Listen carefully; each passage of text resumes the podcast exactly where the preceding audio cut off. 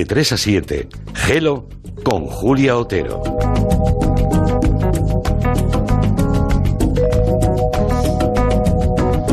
Pues nos adentramos ya en el territorio negro con Luis Rendueles y Manu Marlasca. Buenas tardes a los dos. ¿Qué tal? Buenas tardes. Pues vamos a hablar de, del crimen de Dominique, ¿verdad? Hay que pronunciarlo. Sí, Dominique. Nos ha pedido expresamente la, la, madre eh, acogida de Dominique, ha pedido que se la llame así, o Domi. Odomi, perfecto. Bueno, pues vamos a contarles una historia tremenda de una mujer llamada Alejandra que desde ayer se enfrenta en Alicante a un juicio en el que puede acabar condenada a prisión permanente revisable, que es, ya saben, la pena más alta que se puede imponer en España, y que piden para ella tanto eh, la Fiscalía como la acusación particular. Alejandra está acusada de matar al hijo de acogida de su pareja, que era un niño de 8 años llamado Dominique y que era vulnerable porque era pequeño, 8 años, y además porque tenía necesidades especiales. ¿no? Sobre el crimen y el juicio que se celebra desde ayer en Alicante, pues hablamos hoy con, con Manu y con Luis. Empecemos por situar a esta, a esta familia, el cuadro familiar en el que ocurre este, este crimen tan terrible. ¿Quiénes son los protagonistas de, de la historia? Bueno, pues la víctima, como bien decías, es un crío llamado Dominique que nació el 21 de julio del año 2009. Sufría prácticamente desde nacimiento un grado de discapacidad que fue valorado por los servicios sociales de, allí, de Alicante, de la Comunidad Valenciana, eh, en el 36%. ¿En qué se manifestaba esa, esa discapacidad? Bueno, pues tenía cierto retraso psicomotor, tenía epilepsia compulsiva, tenía hipoacusia, que es bueno, sordera, tenía un leve retraso mental y al mes de nacer, para colmo, los padres de, Dominique se desentendieron completamente de él y el crío fue declarado en situación de desamparo. Y desde poco después, desde septiembre del año 2014, estaba acogido por una pareja que formaban Daniel, un entrenador de atletismo de Elda, y Penélope. La idea era que el niño luego fuese adoptado por sus padres de acogida, es decir, la acogida era un paso intermedio para luego materializar definitivamente la adopción. Eso es pero la pareja se rompe, esa pareja se rompe, la que había cogido a este pequeño, y por tanto eh, Dominique se queda con su madre, ¿no? Eso es, y después... Bueno, madre de acogida, claro. Madre de acogida, futura madre adoptiva. Daniel, el padre, conoce a una mujer llamada Alejandra García Peregrino, se enamoran. Ella, la mujer, tiene un hijo anterior, nacido en 2014 y ella, Alejandra, es una mujer luchadora, muy aficionada a los deportes, también había tenido que superar una, una discapacidad, tenía sordera, tenía dificultades para hablar, pero ya te digo que era luchadora, aprendió a leer los labios, eh, aprendió a vivir casi con normalidad, trabajaba como dependiente en una gran cadena de tiendas en, en España. Cuando Daniel y Penélope se separan, los servicios sociales establecen que el crío, Dominique, quede acogido en exclusiva por la madre, por Penélope, aunque sí aceptan un régimen de visitas para Daniel, para el hombre que iba a estar con el crío un fin de semana de cada dos y también la mitad de los periodos de vacaciones. Así más o menos estaban las cosas cuando llega el mes de agosto de 2017, que es el momento en que se produce el crimen, ¿no? Sí, eso es, el 30 de agosto de ese año, de 2017, a Daniel le correspondía pasar unos cuantos días con Dominique. Él acababa de regresar de pasar unos días fuera de vacaciones y la tarde de ese 30 de agosto, los padres de Alejandra se habían llevado al hijo de ella, ese hijo que tenía ella de una relación anterior, un crío que se llama Enzo. Y Daniel se marchó a trabajar al club de atletismo en el que entrenaba. Ese día volvía al trabajo después de las vacaciones. Por esas fechas, además, Alejandra estaba embarazada de 17 semanas, ¿eh? de un poquito más de cuatro meses, y espera porque esperaba un hijo de su pareja, de Daniel. En esa casa de la calle Don Quijote 26 de Elda se quedan, por tanto, solos Alejandra y el pequeño Dominique. Alejandra embarazada de cuatro meses, ¿no? Con ese, con el pequeño Dominique, que está en acogida del que es su pareja y padre de, de su hijo, ¿no? Que lleva, eh, que lleva dentro. Bien, ¿qué ocurre ese día? ¿Qué pasa? Bueno, pues todo, la tragedia se conoce cuando Alejandra hace una videollamada a su madre diciendo que dos tipos la habían atacado en, en, su casa. Muy poco después llegan a la casa Daniel, su pareja y la Policía Nacional. Dominique estaba, el niño ya estaba muerto, no tenía pantalones, no tenía ropa interior, Solo estaba vestido con una camiseta. los servicios de emergencia intentan reanimarle, pero es imposible. Y ven que Alejandra, la mujer, tenía un golpe fuerte en la cabeza, en la frente, y tenía la camiseta y el sujetador como arañados, rasgados. Ella lo que cuenta es que cuando iba a salir de casa con el crío, había dos hombres esperando en el descansillo de su casa y les obligaron a volver a entrar en la, en la vivienda los dos. ¿Y qué descripción hizo de, ese momento, de, digamos, de esos hombres y de lo que pasó dentro de la casa? Bueno, pues Alejandra aseguró que, que se trataba de dos hombres vestidos de motoristas, con cascos integrales de colores vivos, eh, con coderas, con rodilleras, es decir, con, todo, todo el atuendo de, un motorista profesional y con guantes también, llevaban las manos cubiertas con guantes. Tanto que en ningún momento dijo poder verles la cara, ni siquiera ningún fragmento de piel, para establecer por lo menos el color de la tez o el color de la piel de, esos hombres. Según su versión, ellos intentaron abusar eh, sexualmente de ella, pero se apiadaron de ella cuando le dijo, cuando ella les dijo que estaba embarazada y les señaló la tripa y el embarazo que llevaba. Entonces, lo que hicieron fue atarle las manos, la golpearon con los cascos en su en la cabeza hasta hacerle perder el conocimiento y la mujer dijo recordar cómo en la habitación de al lado en la que estaba Dominique vio como fogonazos de flashes, como si le estuviesen haciendo fotografías al niño. Después, cuando ellos se marcharon, logró deshacerse de las ataduras y avisó a su madre por teléfono mediante esa videollamada.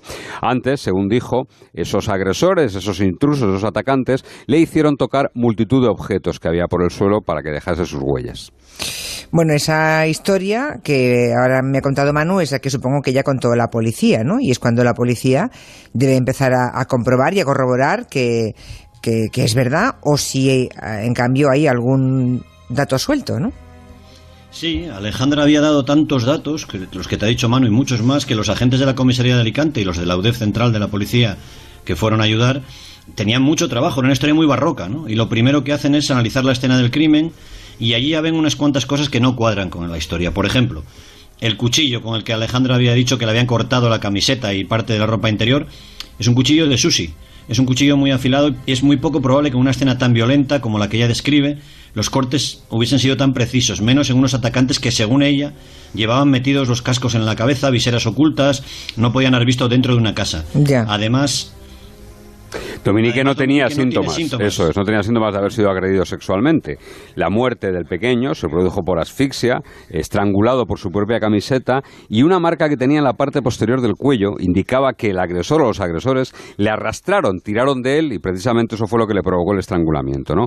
Lo único que era compatible con una agresión sexual era que en ese momento estaba sin pantalones y ni calzoncillos y que además tenía la zona genital y la zona del ano empapadas con un aceite corporal que resultó estar en el cuarto de baño de su casa. Y el aspecto de esos atacantes, además, no, no, no pudo pasar inadvertido para nadie, ¿no? Recordemos, eh, atacantes según, según ella, ¿no? Según Alejandra. Iban vestidos de motoristas, con los cascos puestos y con los guantes. Sí, esa fue una vía de agua tremenda en la versión de Alejandra, porque era el mes de agosto en Elda, en Alicante, y alguien vestido así, eh, como un comando, hasta arriba, llama poderosamente la atención. La policía localizó cinco testigos, cinco personas que estaban cerca del, portal de la casa donde había ocurrido todo, en una franja horaria muy próxima a la muerte del crío, y nadie vio absolutamente nada. Las cámaras de seguridad de la zona, de la calle, tampoco registraron a nadie vestido así, de, motorista, digamos. Los vecinos no oyeron absolutamente nada a pesar de que la mujer dijo que el ataque duró más de una hora y que durante el ataque había habido gritos, se habían tirado cosas al suelo. Los dos vecinos que estaban en el edificio a la hora de los hechos solo empezaron a escuchar algo precisamente cuando Alejandra llamó por teléfono en videollamada a su madre pidiéndole ayuda. O sea, deduzco que la versión de Alejandra empezó a tambalearse mm, pronto ¿eh? y por tanto ella misma se debió convertir en sospechosa para la policía, ¿no? Bueno, pero no fue pronto, ¿eh? eh no No, pasó un tiempo porque la policía eh, en principio creyó creyó la, la versión de, de, Alejandra. Eh, y lo que hicieron fue un trabajo extremadamente minucioso, un análisis muy, muy detallado, empezando por la escena de del crimen, eh, que pasó, por ejemplo, el análisis de esa escena, por comprobar que el nudo que ataba las manos de la mujer eh, era posible, según determinó Policía Científica, que se lo podía haber hecho ella sola. Es decir, era compatible con que se lo habría hecho un tercero o era compatible con que se lo podía haber hecho ella sola. Eh, por ejemplo, los agentes de policía científica también buscaron en la vivienda cualquier tipo de resto biológico y lo cierto es que los únicos ADN que hallaron, tanto ahí como en el cuerpo del pequeño Dominique, fueron los ADN correspondientes a Alejandra, a la víctima, evidentemente, a Daniel, al, padre de la acogida del crío, y eh, varios ADN que en un principio eran anónimos, pero que luego resultaron ser de los miembros de los servicios de emergencia que intentaron, que trataron inútilmente de salvar la vida del pequeño. ¿no? Así que la policía, tras varios meses de trabajo, ¿eh? no, no, no, no fue una cosa inmediata, tras varios meses de trabajo, la policía llegó a la conclusión de que todo aquello era un gran teatro, era una, era una escena simulada por Alejandra y que el ataque de los motoristas solo existía en su imaginación para justificar la muerte del pequeño. ¿Y había más datos que corroborasen esa hipótesis, digamos, la, mentira de, Alejandra, ¿no? O sea, ¿qué, ¿qué más despertó recelo de la policía? Sí, por ejemplo, que los supuestos asesinos estuvieran esperándoles en el descansillo de la casa, ¿no? Como si conocieran las rutinas de, de Alejandra, porque además era un día especial, era el primer día, te lo comentaba Manu, que el padre iba a trabajar después de las vacaciones, era el primer día que ella iba a estar sola. Y además un detallado examen de las lesiones de Alejandra demostró que las heridas no eran compatibles con un ataque tan salvaje como el que ella había contado, ¿no? Ella llegó a decirle a la policía que uno de los asesinos se había sentado encima de ella no olvidemos que estaba embarazada de cuatro meses, y de ser cierta la historia que ella contaba, la escena que describía, eh, su feto había tenido serias complicaciones. Así que los investigadores empezaron a mirar con lupa los días, las semanas antes del asesinato en busca de alguna explicación a todos. ¿Y encontraron alguna cosa? Bueno, encontraron algo bastante inquietante y bastante extraño. Eh, eh, Daniel reveló a la policía que los días 5 y 14 de julio y el 30 de agosto, es decir, el mismo día de la muerte de Dominique, en la puerta y en el buzón de la casa de la familia habían aparecido unos pequeños papeles eh, dibujados con imágenes de, de, balas, de flechas, de cruces extrañas, lo que podía hacer pensar que alguien estaba vigilando a la familia o que alguien trataba de comunicarse eh, dejando esos papelitos allí. ¿no? La investigación policial, sin embargo, descartó, eh, porque se puso un gran foco, una enorme lupa sobre toda la vida de Daniel, de Alejandra y de toda la familia, a ver si había alguna pendencia, algún conflicto, algo que pudiese explicar el crimen, ¿no? Pero lo cierto es que la policía descartó que él o su pareja tuviesen enemigos, que Daniel o su pareja tuviesen enemigos, ¿no? No había ningún problema ni en el entorno laboral de Daniel y de Alejandra, ni tampoco en el entorno personal. La separación de Daniel y Penélope había sido una separación bastante civilizada, entiéndaseme, y, y no, había, no había ningún problema de ese tipo, ¿no? Así que no quedaban muchas opciones para pensar en quién había podido preparar un ataque así. ¿Y qué ocurre durante los meses siguientes, ¿no? En los que la investigación avanza, imagino ya como con, los, con los ojos puestos en, Alejandra como principal sospechosa del crimen, supongo, ya. Mm, sí, sí, sí. La policía va atando cabos, va derribando poco a poco la historia de Alejandra. Ella, mientras tanto, continúa con su embarazo, continúa viviendo con Daniel aunque la pareja se cambia de casa, se van a vivir a, los a casa de los padres de ella, el crío eh, nace a principios del año siguiente y hay un episodio entonces que, alerta otra vez a la policía, ¿no?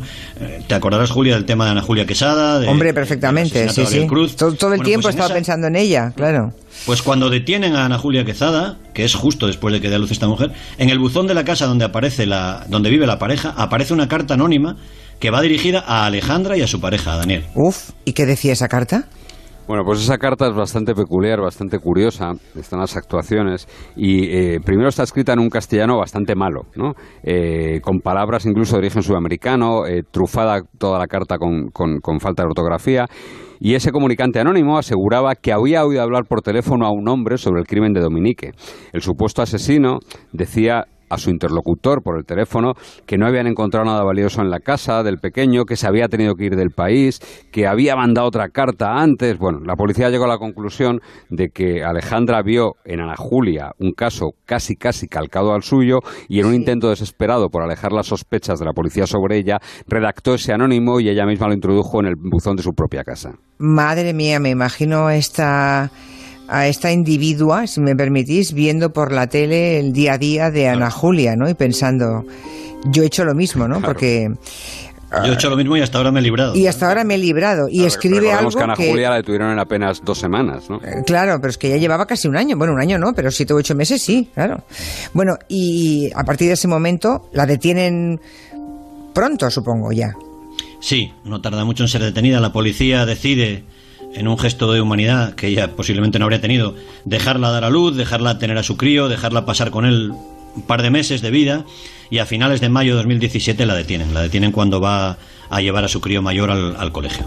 Los investigadores le enseñan todas las pruebas que desmontaban su historia tan rocambolesca y ella entonces poco después se derrumba y ofrece una versión alternativa, tantas veces repetida, que es la misma en la que está insistiendo ahora, que es que el crío murió comiendo, atragantándose eh, con un trocito de jamón y que ella se asustó y se inventó toda esa escena y toda esa historia. ¿Y como dijo supuestamente que había muerto Dominique?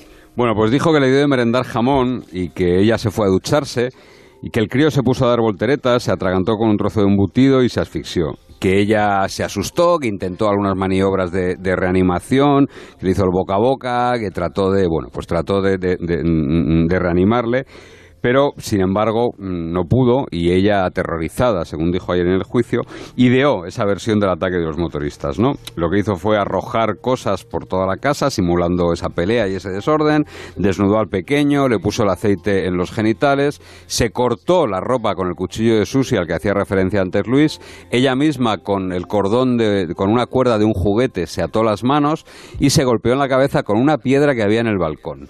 Sí, Después, porque decía es que tenía un golpe contundente, sí, sí, o sea, se autolesionó. Sí, sí, sí, se dio, un buen, se dio, un buen, golpe, sí. Qué y después horror. dejó pasar un tiempo y llamó a su madre pidiendo auxilio, ¿no? ¿Qué es lo que ocurre? Oye, Pues el sí. problema es que esta versión tampoco se sostiene con las pruebas forenses, porque no hay ni rastro de jamón en el organismo ni en la boca del pequeño, y los especialistas dictaminaron que Dominique murió no por una asfixia provocada por un objeto en la tráquea, en la tráquea perdón, sino por una asfixia por compresión cervical, que es compatible con que la camiseta le apretase el cuello. Eh, si- siempre que hablamos de un crimen nos preguntamos el asesino o la asesina en este caso eh, ¿qué, qué pensaba no es decir eh, supuestamente qué la movió a hacer algo tan atroz Los investigadores creen que se deshizo de Dominique porque le estorbaba. Era un crío que le estorbaba en su relación con el padre, con Daniel. Tenía necesidades especiales, requería muchos cuidados, mucha atención. Y al fin y al cabo ya iba a dar a luz a un hijo de la pareja. ya ya precisamente por eso estaba embarazada o sea, Quizás pensó que quitando que le sobraba a Dominique de esa ecuación. ¿no? Hay un ya, mensaje ya. que ella le manda, ella le manda un mensaje a Daniel días antes en el que dice serás un verdadero padre de tu sangre.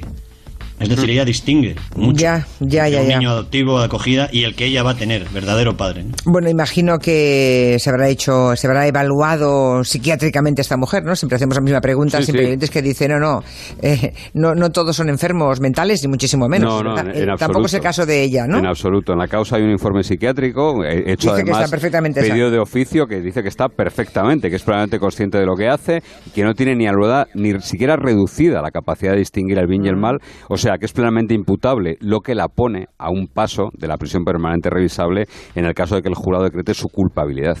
Oye, por cierto, decís que el fiscal y la acusación particular piden prisión permanente revisable, la Mm. máxima condena, pero la acusación particular eh, solo la ejerce la madre de acogida de Dominique, ¿no?